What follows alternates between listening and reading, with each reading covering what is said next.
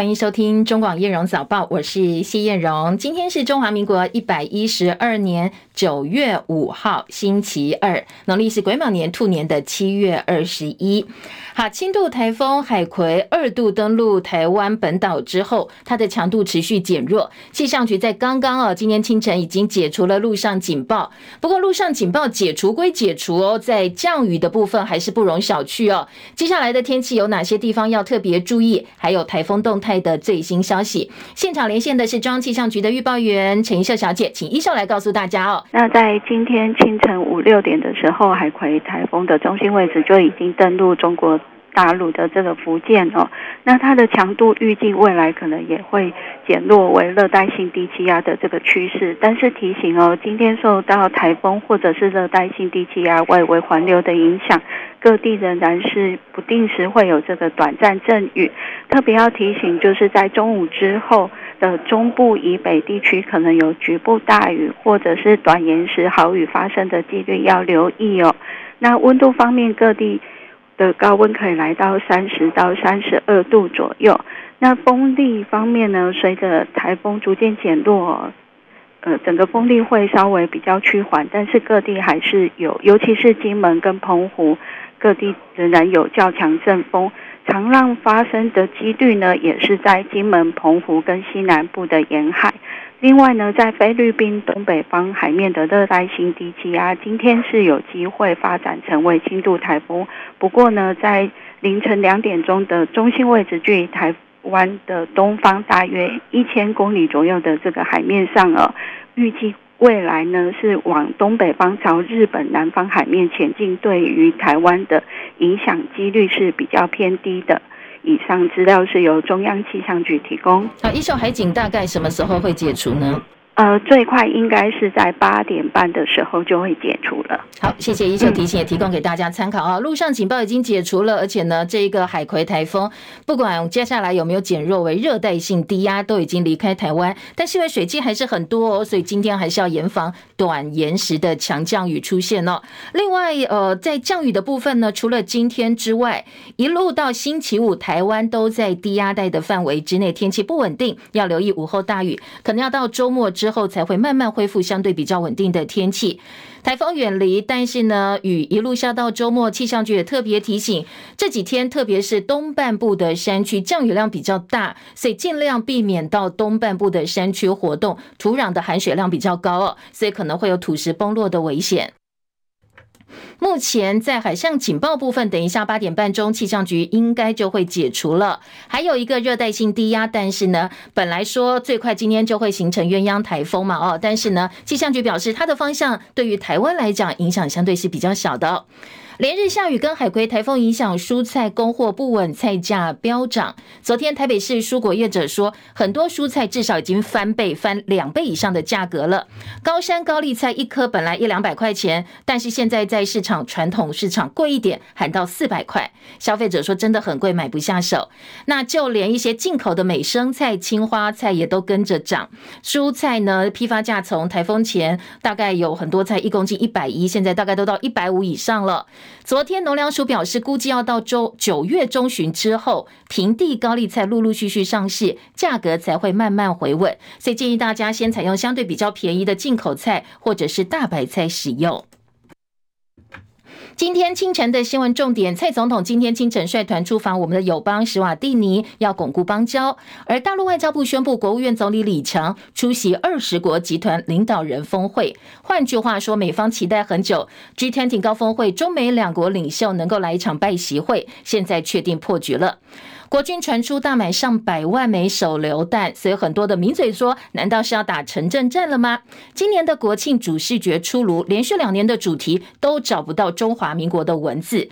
而外传侯友谊呢，呃，郭台铭手上有所谓的死亡笔记本，国民党到底有谁跟他拿钱呢？上面写得清清楚楚哦。详细内容，中广新闻网叶荣早报有完整报道。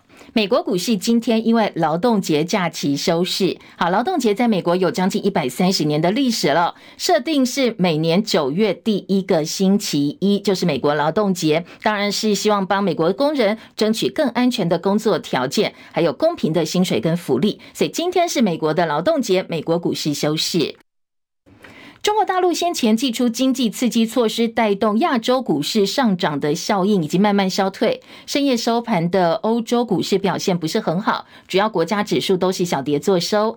伦敦股市跌十一点，七千四百五十二点；法兰克福指数跌十五点，一万五千八百二十四点；巴黎 CAC 四十指数跌十七点，七千两百七十九点。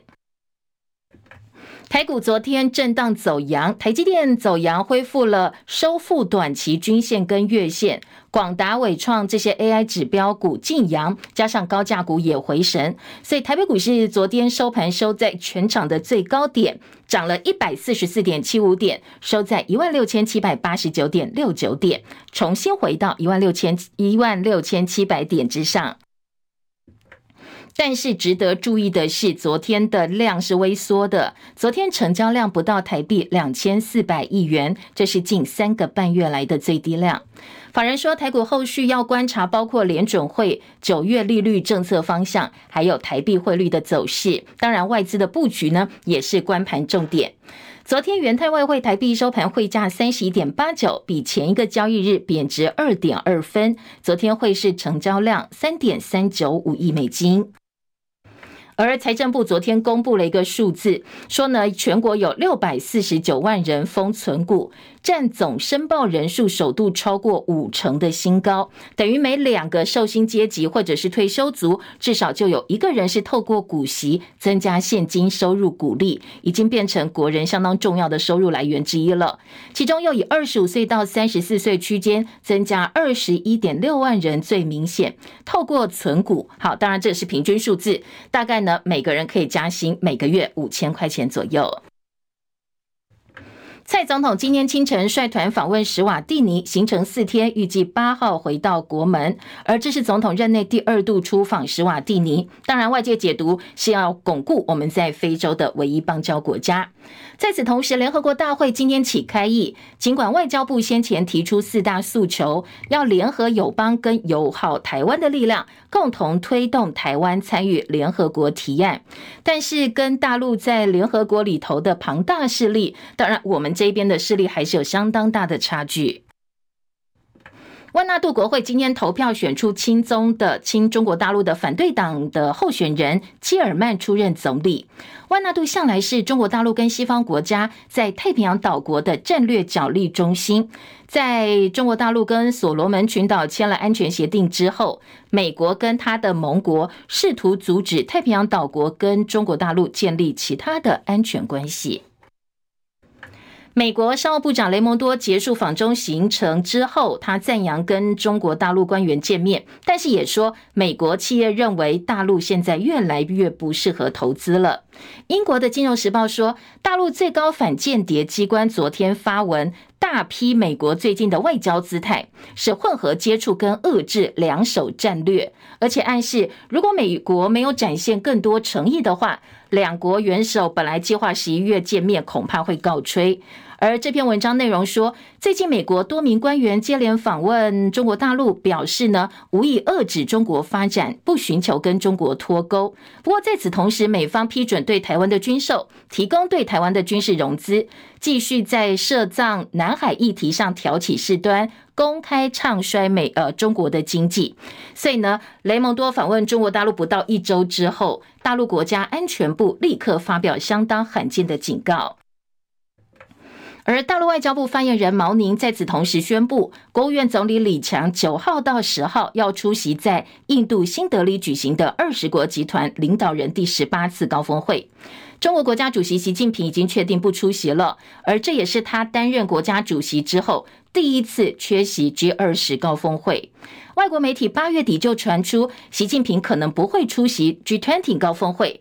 美国总统拜登当时说，这代表到时候呢，呃，大家本来期待 G20 高峰会上会有所谓的拜习见面，但这样的画面呢，在习近平确定不出席之后，也确定没有这样的可能性。菲律宾军方昨天宣布，菲国跟海军舰艇联合航行，穿越了菲律宾专属经济区内的一个相关海域，而这是美菲两国首次在巴拉望岛西部海域联合航行。当然在，在呃国际媒体外电的解读说，这是要反制中国大陆在南海的势力。日本政府为了解决美军驻冲绳普天间机场位在市区的安全疑虑，一九九六年跟美国达成协议，要建一个新的机场，然后呢，让基地迁移，收回普天间基地。选定地点是在名护市边野谷地区，在当地既有美军基地附近填海造地来建新的机场。不过地方反弹，而且呢是用打官司的方式哦，希望能够阻止这件事情。其中有一件官司，昨天被日本的最高法院驳回了，所以冲绳县府被诉定验，有义务批准美军新建机场工程。当然，这个案子定验也有助于接下来美军现新机场的新建进度。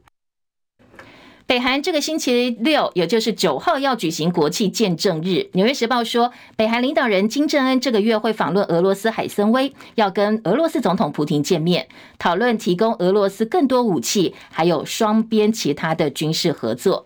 纽约时报说，现在普京想要北韩的炮弹跟战防飞弹，而金正恩希望争取俄罗斯拥有的卫星跟核动力潜舰先进技术。当然呢，现在北韩也希望哦。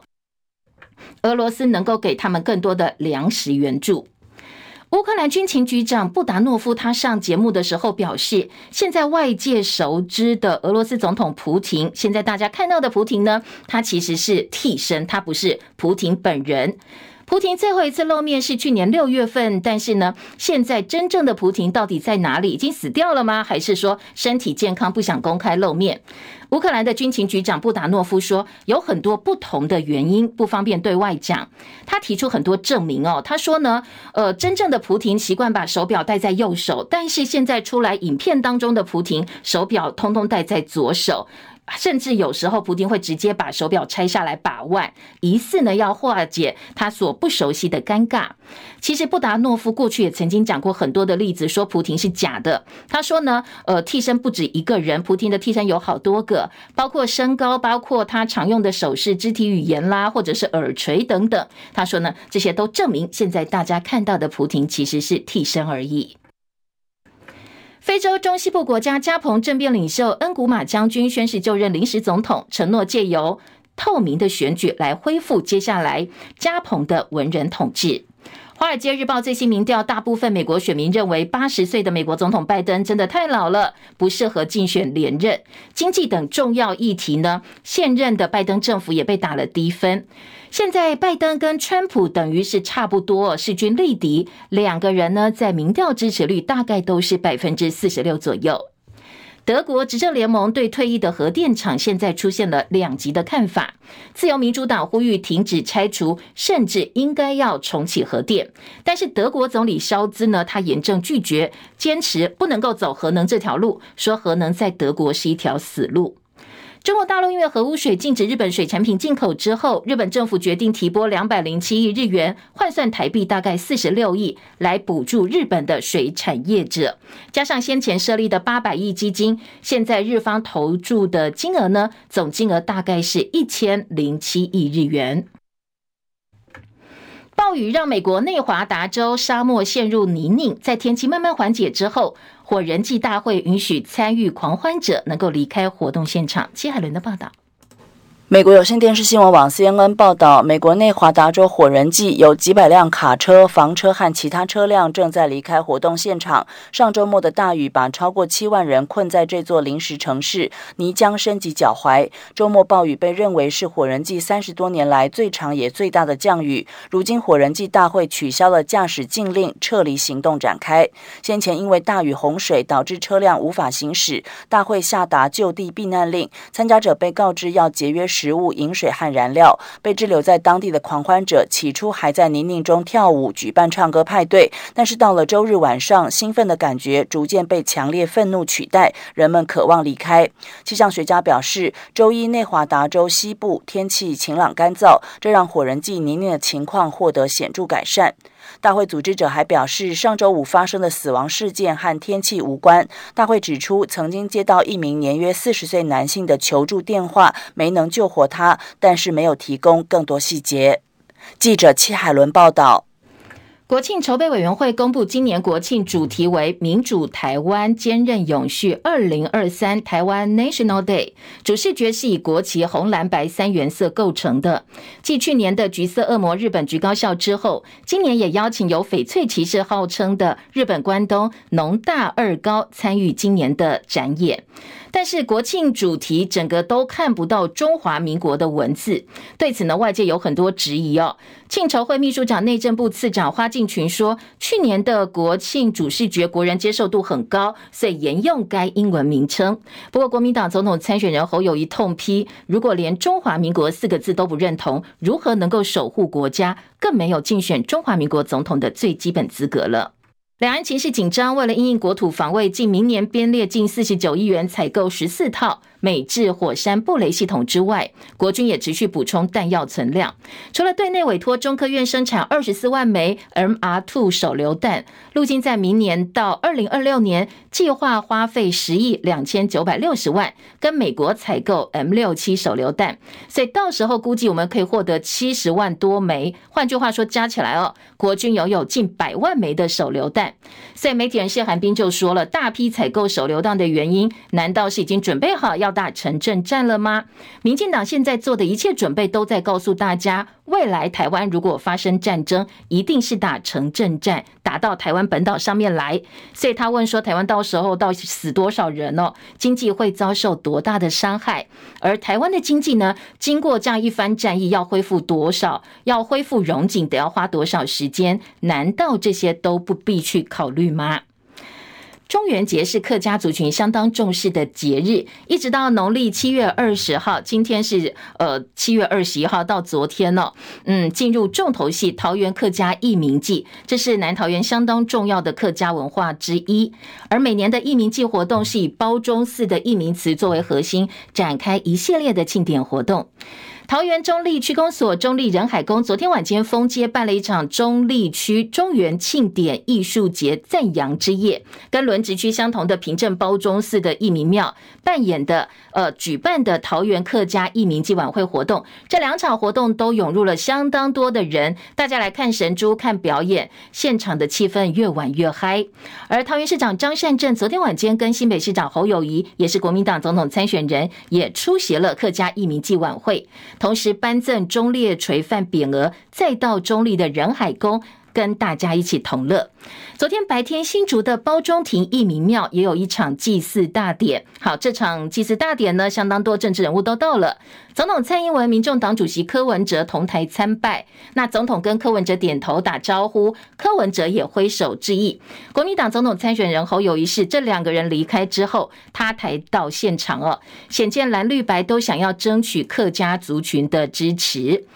而独立参选的郭台铭则是提早一天到现场去挖墙脚。昨天，国民党主席朱立伦再呛郭台铭：“只有自我，没有大局的人不能够见容于民意。”好，当然这是大家说他讲的对象是郭台铭，他并没有直接点名。昨天，朱立伦也重申，呃，不容许任何党员有违纪行为哦，去力挺郭台铭。张伯仲的报道。对于郭董宣布参选后动作频频，朱立伦日前在黄复兴场合呼吁要让自私自利、没有大局的人玩不下去、闹不下去。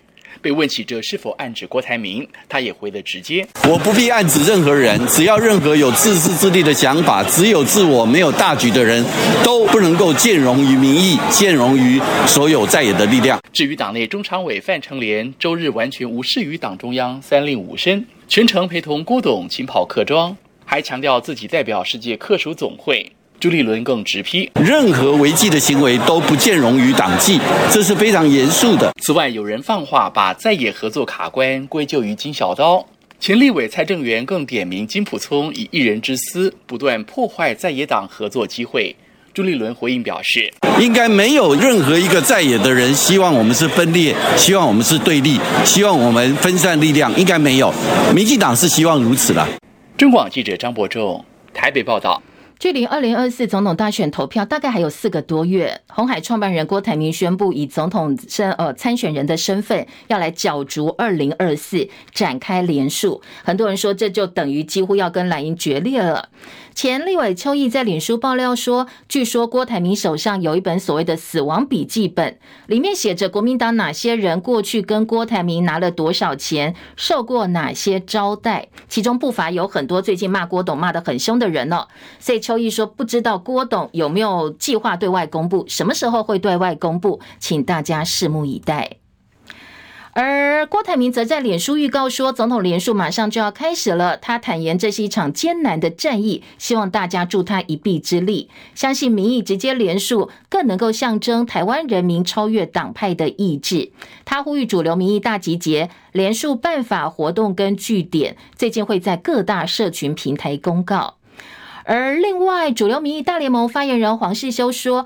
他们的 IT 团队早在一个月前就规划科技联署工具，包括各自法系统勾稽，同时串联 LINE 的相关的账号。但是身份证影本套印遭到中选会初步判定不承认，要求必须要印下来再服贴。所以他不满都什么时代了，现在台湾政府还在反科技。而郭台铭联署还没有正式启动，但是网络上已经出现诈骗网站了，资讯看起来很完整，而且连接 LINE。所以现在呢，郭正英担心很多民众受骗上当，特别提醒支持者要等官方的讯息。如果确定这些假网站是盗取个资的话，也会采取法律行动。体育焦点：中华职棒富邦悍将资深老将高国辉昨天宣布，打完球季之后就要退休，结束十八年的职业生涯。陈凯的报道。本月二十六号即将过三十八岁生日的高国辉是阿美族原住民，出身花莲马太安部落。两千零六年北体大二时，在水手球探吉米引荐下，以签约金十八万美金加入西雅图水手队，具有长打火力跟盗垒速度，又能守中外野，只花四年时间就升上二 A。但是高国辉小联盟时期几乎每年都回国参加世界杯、亚奥运、洲际杯、经典赛跟十二强等等国际赛。二零一一年年底参加大联盟来台表演赛时，滑垒骨折，提前结束小联盟生涯。隔年报名中职选秀，在第二顺位被义大犀牛选中。二零零五年，高国辉挥出了三十九支全垒打，刷新联盟纪录，是生涯巅峰。隔年三十四支蝉联全垒打王。不过之后因为受伤，连续三年低潮，直到二零二零年九十七场二十五轰，拿到东山再起奖，也是他最后一次获得个人奖项。去年悍将将高国辉移出六十人名单，不过续留没有转队。今年开季高国辉前十场挥出三支全垒打，包括单场双响炮，但五月中下二军以后就没有回到一军。高国辉在中华职棒累积一百七十支全垒打，跟张志豪并列联盟史上第六位。中广记者陈凯报道。好，超对进口蛋的争议，继续我们来听中广记者张佳琪的分析报道。去年九月才成立的超思公司，资本额五十万，公司设置地点在民宅，却能做起政府委托的几亿元跨国大生意，进口巴西蛋的量八千八百一十四万颗。其他专案业者进口量全部加起来都比不上超丝一家的量。小公司不是不能够做大生意，台湾以中小企业起家，许多公司都是以小博大。但超丝的个案实在太特殊，不仅有违常人逻辑，经商之道也让所有做生意的人无法企及。这是超丝公司采购鸡蛋一案曝光后，即便农业部不断说明，社会无法接受的原因。由于舆论持续发酵。农业部周末派出次长陈俊记开记者会对外说明，记者会的核心自然是强调全案并无违法，也背书超丝过往有非常多的进口时机，一切符合政府的规定采购。陈俊记表示，进口鸡蛋更重视时机，实收资本额跟贸易能力没有直接的关联性。美丽岛电子报董事长吴子嘉最近就直言，资本额很重要，五十万的资本额去做几亿的生意，当然不可以。假使是巴西蛋商，不可能轻易把蛋交给抽丝。台湾有许多家历史更悠久、规模更大、经营与进口时机能力更好的蛋商。巴西在做这笔生意时，不选这一类的厂商，却只跟超丝做生意。超丝有何异于常人的能力，并且资本额过低。一旦交易过程超丝财务突然有状况，巴西厂商承担的贸易风险很大。为什么不选更有能力的厂商？即使超丝手上握有满满的现金可以买单，为什么不把现金用在充实公司资本，以利稳健经营？也不符合公司治理。全然如果真的以政府采购相关程序检验，也许可能如农业部所言，一切合法，过程中却有太多不合常理，让它的合法性无法被认可。再者，姑且不论政府每颗鸡蛋补贴多少钱，去年底产业就已经浮现缺蛋的压力，今年入春后爆发蛋荒。当时的农会主委陈吉仲一再挂保证，供需会很快回到平稳，鸡蛋的供应无虞。结果越演越烈，缺口越来越大，大到民怨高涨，必须花钱进口处理，才是这一波蛋荒最值得反省与检讨之处。中广记者张佳琪台北报道。广早报新闻。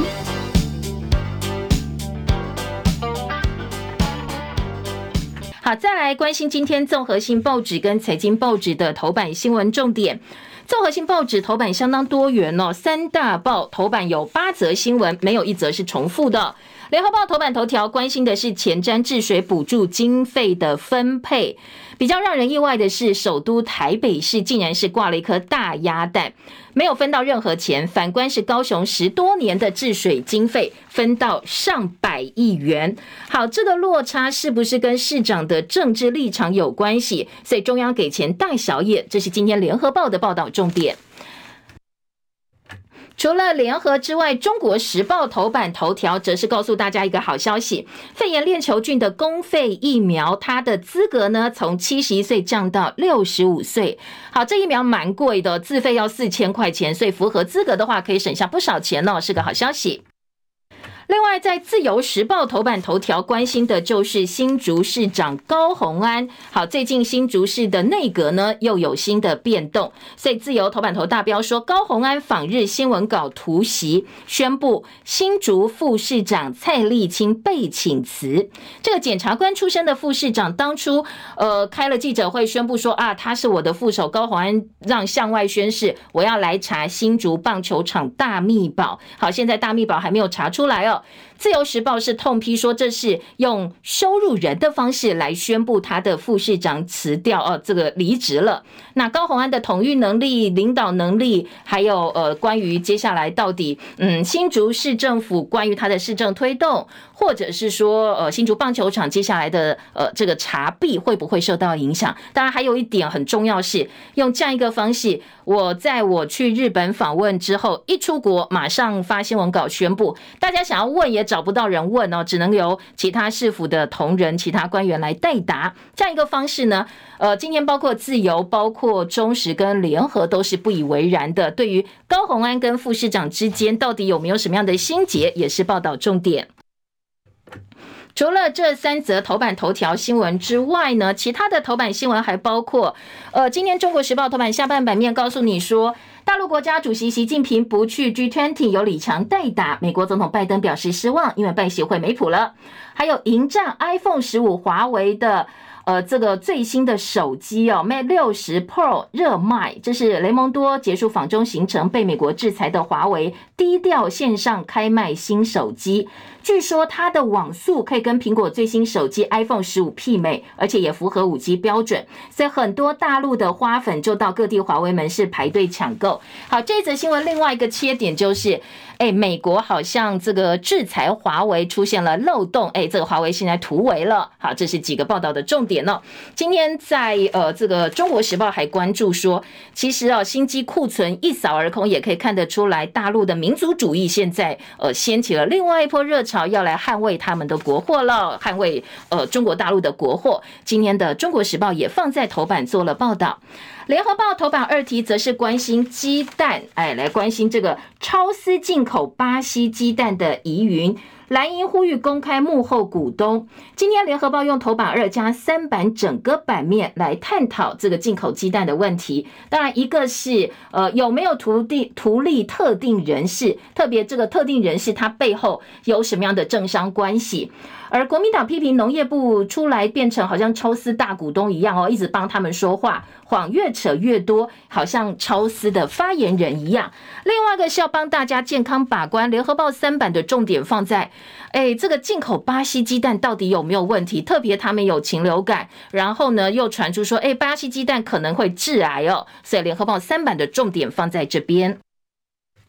自由时报今天头版中间版面则告诉你说，呃，在旅游补助的部分呢，自由时报说有所谓的中华情旅游集团五个人被起诉，因为他们涉嫌诈领旅游补助一百四十四万元。好，自由时报会用头版中间版面大篇幅报道，最重要一个原因是。这家中华情旅游集团呢，是专门办中客一条龙的旅游服务。好，他们是帮大陆旅游团来服务的，所以诈领补助在自由时报题版到头版的中间版面很显著的位置。还有一则新闻在自由头版上半版面是台铁南回线今天要复驶了，受到台风影响，赤科六十担山、六十石山的山路段，但是呢，尽管慢慢慢慢台风走掉，但是接下来损失都在统计当中。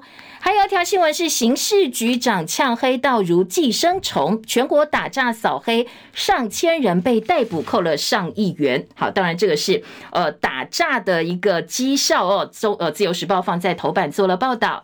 另外，自由今天头版图片是昨天赖清德公布的十大杰出青年，包括了我们的桌球好手林昀儒等十一个人获选。虽然说是十大杰出青年，但是今年公布有十一名杰出的青年受奖。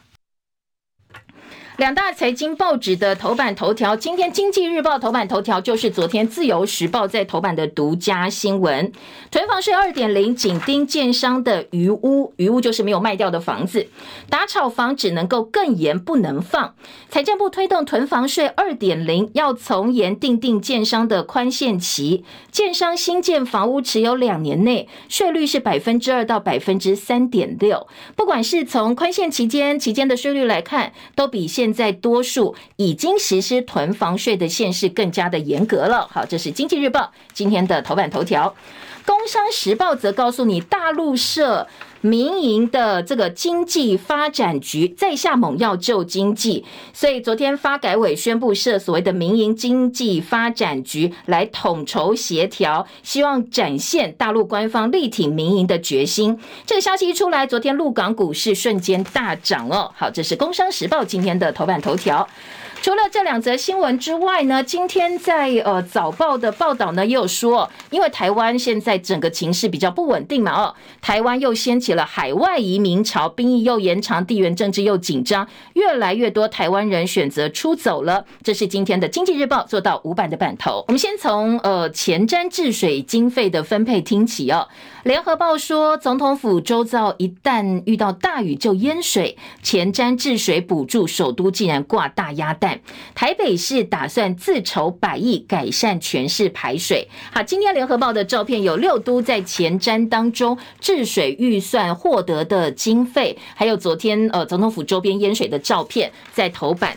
今天联合报告诉你说，台北市打算自筹百亿，二零三零防洪计划要提升雨水下水道最大排水量的标准值，从七十八点八要提升到八十八点八。毫米，目前六都前瞻治水补助，台南最多一百四十三亿，桃园九十亿，高雄六十七亿，新北四十一亿，台中二十九亿，台北市呢，中央说你们自己就有钱了，所以不给你，拿了一个大鸭蛋。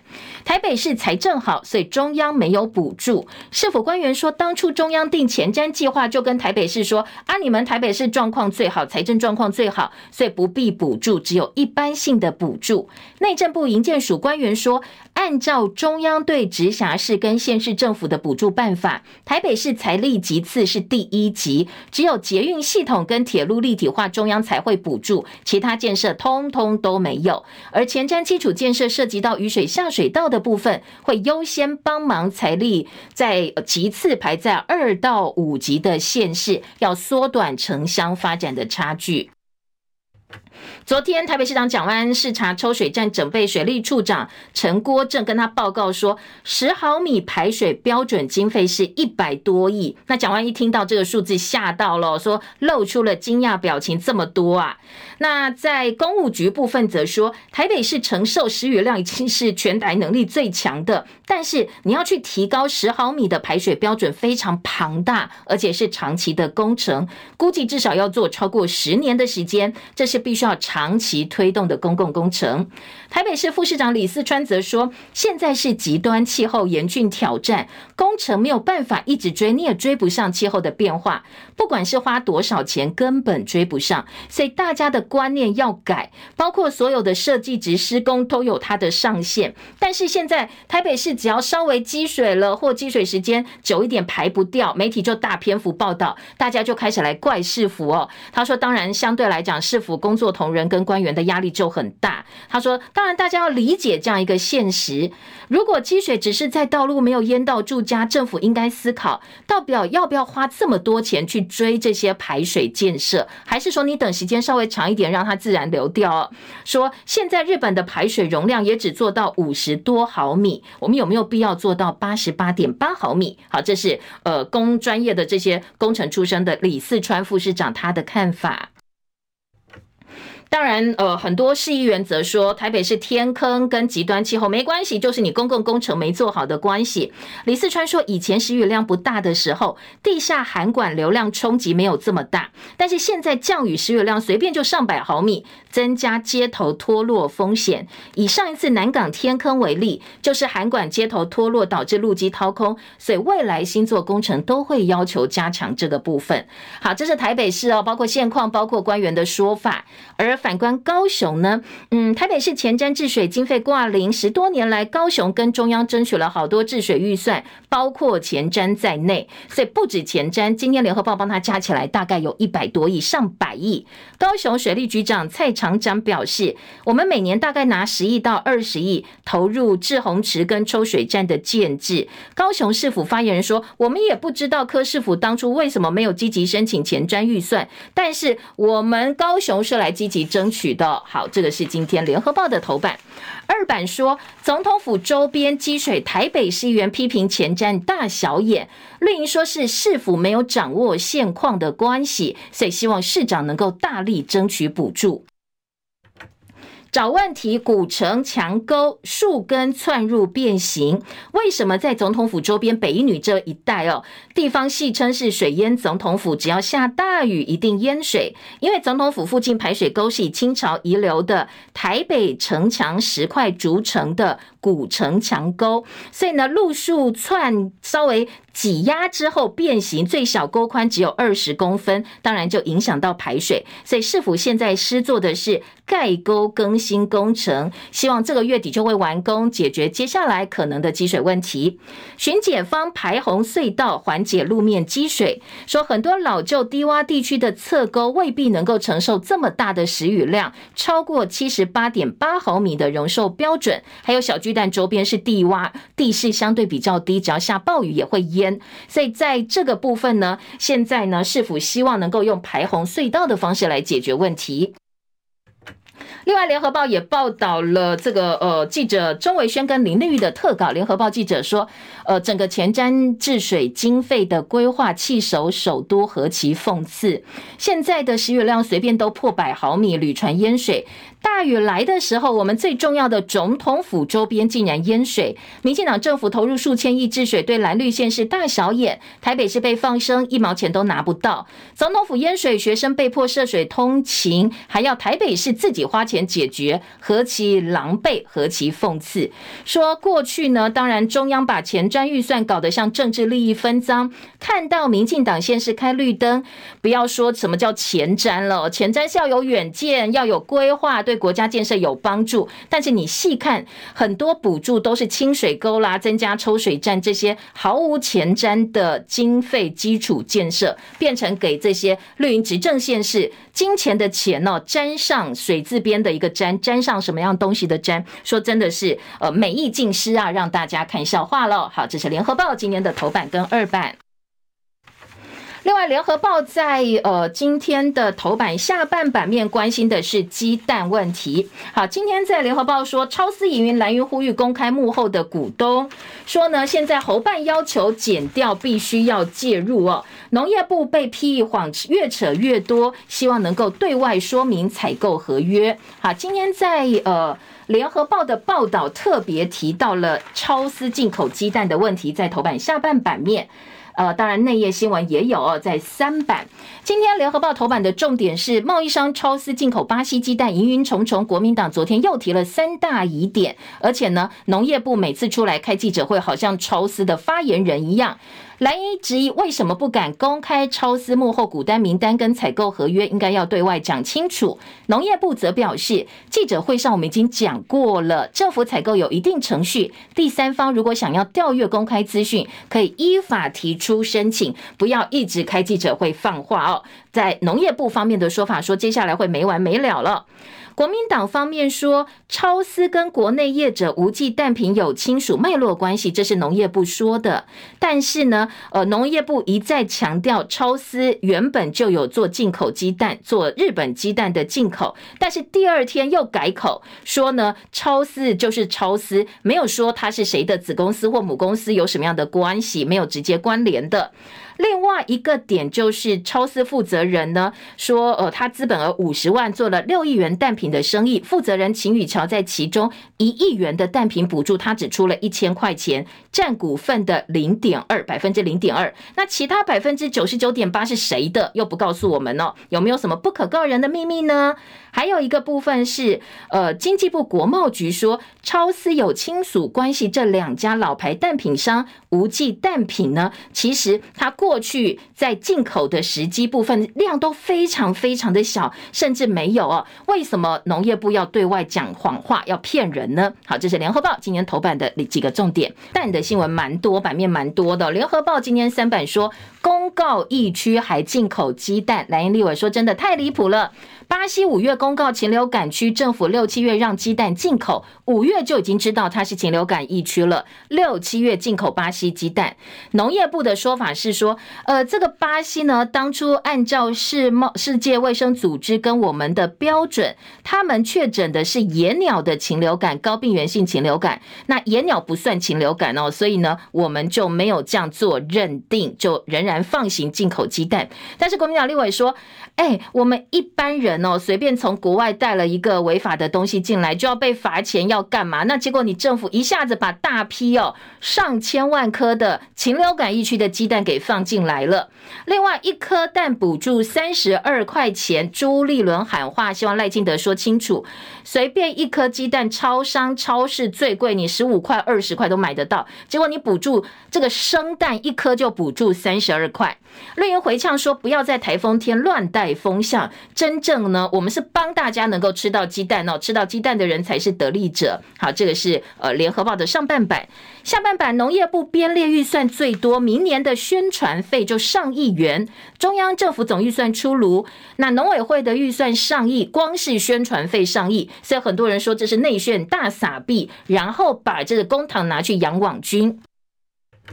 说这笔钱呢，宣传费上亿是为政权保卫战，所以要大内宣之用。宣传费第三多，客委会主打语言声望。好，这是我们的这个总预算呢，大家来看一看哪个部会拿到的钱比较多。今天的这个联合报说，客委会钱也蛮拿蛮多的。媒体宣传经费编列一亿零六百二十三万，比今年的八千零三十二万又多了两千万。好，当然他说是要呃让大家能够让语言声望、客语的语言声望提升，所以呢，编了这么多的钱。中国时报说，进口蛋价差五点七亿元，向农业金库借钱补贴的经费跟农发基金没有关系。蓝营说，担保品不足，贷款的程序也不合法。农业部则说，呃，这是紧急的现金流调度。好，蛋的成本飙升，恐怕蛋很难跌到本来的起起呃起涨点三十多块。在蛋商部分，普丰公司说，饲养成本也垫高，接下来大家有心理准备哦，每斤四十块钱的鸡蛋恐怕是常态。好，这是中国时报今天的标题。再来在，呃，今天在自由时报则帮这个政府捍卫，说进口鸡蛋超丝的资本额只有五十万，业界说，哎呀，资本额不是重点，信用跟把款项结清才是重点。说资本额跟营业额没有直接关系，但抢单还是靠人脉。说再也扯淡，那所以呢，很多的这个呃澳洲空运补贴的质疑，并不是常态，不能够用这样一个状况哦来做一概而论。好，这是自由时报的报道。好，在中国时报部分呢，告诉大家，我们的肺炎链球菌的公费疫苗补助从七十一岁降到六十五岁喽。所以呢，本来七十一岁以下是不能够打公费肺炎链球菌，现在可以哦，降到六十五岁。那在今天的早报说，最快十月你要打流感疫苗就可以一起打了。本周渴望拍板。好，自费四千块，后来我们绝标每剂是一千零六十块钱。今天在内页新闻，《中国时报》则质疑说，卫福部偷跑采购两百三十七万剂 PCV 的肺炎链球菌疫苗。呃，整个预算没有审查哦，就花了二十五亿元，被质疑是违反程序正义。专家说，PPV 疫苗其实更适合长辈，所以抢在前面抢这么快干什么呢？今天呃，有部分的立委说，当然选钱呐、要来呃讨好选民哦，所以告诉你说，哎，你看我让你们可以打哦，买了这么多的疫苗，是选前放出的利多。今天的《中国时报》二版是回应昨天中时头版头条的双语政策。加剧了学习落差，所以立委也出来希望能够喊停了。审计部说，三成的学生其实并没有具备国中英文的学历，外师的量能也不够。蓝立委批蔡政府任性霸道，应该要正视自己的错误。还有英文焦虑，现在家长赶快把学生拼命送去补英文。吹牛的政策，下一代赔上竞争力。双语五十年的新加坡，他们的母语文化已经慢慢不见了。好，这是今天的呃中时二版。自由头版头，新竹市长高虹安利用访问日本前呢，丢了一篇新闻稿，宣布新竹市副市长蔡丽清被请辞。当然没有说被请辞啦，但是今天的自由时报直接下标题说他是被请辞的。在内页呢，自由说人事大地震，本来呢，呃，蔡立青挖不出来新竹市的。大秘宝棒球的大秘宝棒球场大秘宝，所以让高虹安很生气哦，说本来两个人就已经处不好了。那今天呢，自由时报说新竹市没有这么多棒球场的秘闻，所以呢，惹怒了高虹安。在联合报的报道则说，新竹市府的人事大地震，副市长蔡丽清请辞，文化局长也卸任，还不止一个哦。民政处曾宣布的，呃，这个城市行销处的一级主管，通通都异动。高虹安上任只有八个多月，然后呢，包括副市长这么多首长请辞，到底出现问题出现在哪里？好，这也是早报另外一个观察重点。大秘宝还在找高蔡新杰先发酵。记者王俊杰的特稿说，其实哦，嗯，过去呢，呃，高虹安对自己涉贪污官司没有信心。如果一审判刑，就会直接牵涉到谁来代理市长。当然，这个副市长的人选就变得格外重要。跟政治没有渊源的这个检察官出身的蔡立青，当然就相对来讲不是这么符合高虹安或者是民众党的期待。另外，绿营说接下来会找柯文哲的妹妹来接棒柯美兰，但是柯美兰出来说没有这件事哦，子虚乌有。但是民众党传出他可能会去选立委，好，这个部分呢，到目前为止哦，并没有呃真正说是还是不是，所以呢，柯文哲的妹妹恐怕将会帮民众党在接下来的呃这个选战当中扮演什么样的角色，政界都在观察。好，自由时中国时报呢则报道新竹市的副市长被请辞，蔡丽青说我很好。没想到现在呢，副手变成政治筹码了。中时也说，他们两个人本来就貌合神离了。呃，今天联合报的头版下半版面，还有台湾国庆日在线被批不伦不类。来看一下国庆主题的视觉，主题视觉的这个图片，在联合报哦，透过直播可以来看一下。说呢。这一次呢，看到蓝白红三个颜色的双十，但是没有中华民国，只看到民主台湾。联合报记者说，陈希文痛批哦，国家生日竟然也掏家包，赖清德被打脸，说赖清德，你这个中华民国欠，你怎么会用台湾作为主词？如果你要视台湾为国民的话，你又怎么选中华民国生日这一天呢？好，这是联合报的报道。还有在呃，今天华为晶片部分呢，今天自由时报二版说。华为的五 G 手机巧巧突围，美国接下来也会有动作，恐怕会扩大制裁。中芯晶片助攻的新手机处理器落后最新技术两个世代。好，当然这是自由时报。中国时报则说，雷蒙多说禁售尖端晶片要扼杀共军的战力，但是华为已经单点突破了，恐怕会掀起蝴蝶效应。好，这个是呃今天的忠实报道。还有昨天在国内的新闻，台铁泰鲁阁的这个事故车厢呢，昨天又发现了骨头的碎片跟牙齿，所以呢，运安会说，呃，这个外界质疑了，运安会你调查了这么多却没有发现，恐怕你责任最大哦。好，明年二月高中职全面免学费，所以呢，现在的私立中学大爆满，但是高职恐怕就被排挤掉了。我们时间到了，谢谢大家收看收听，明天早上再见，拜拜喽。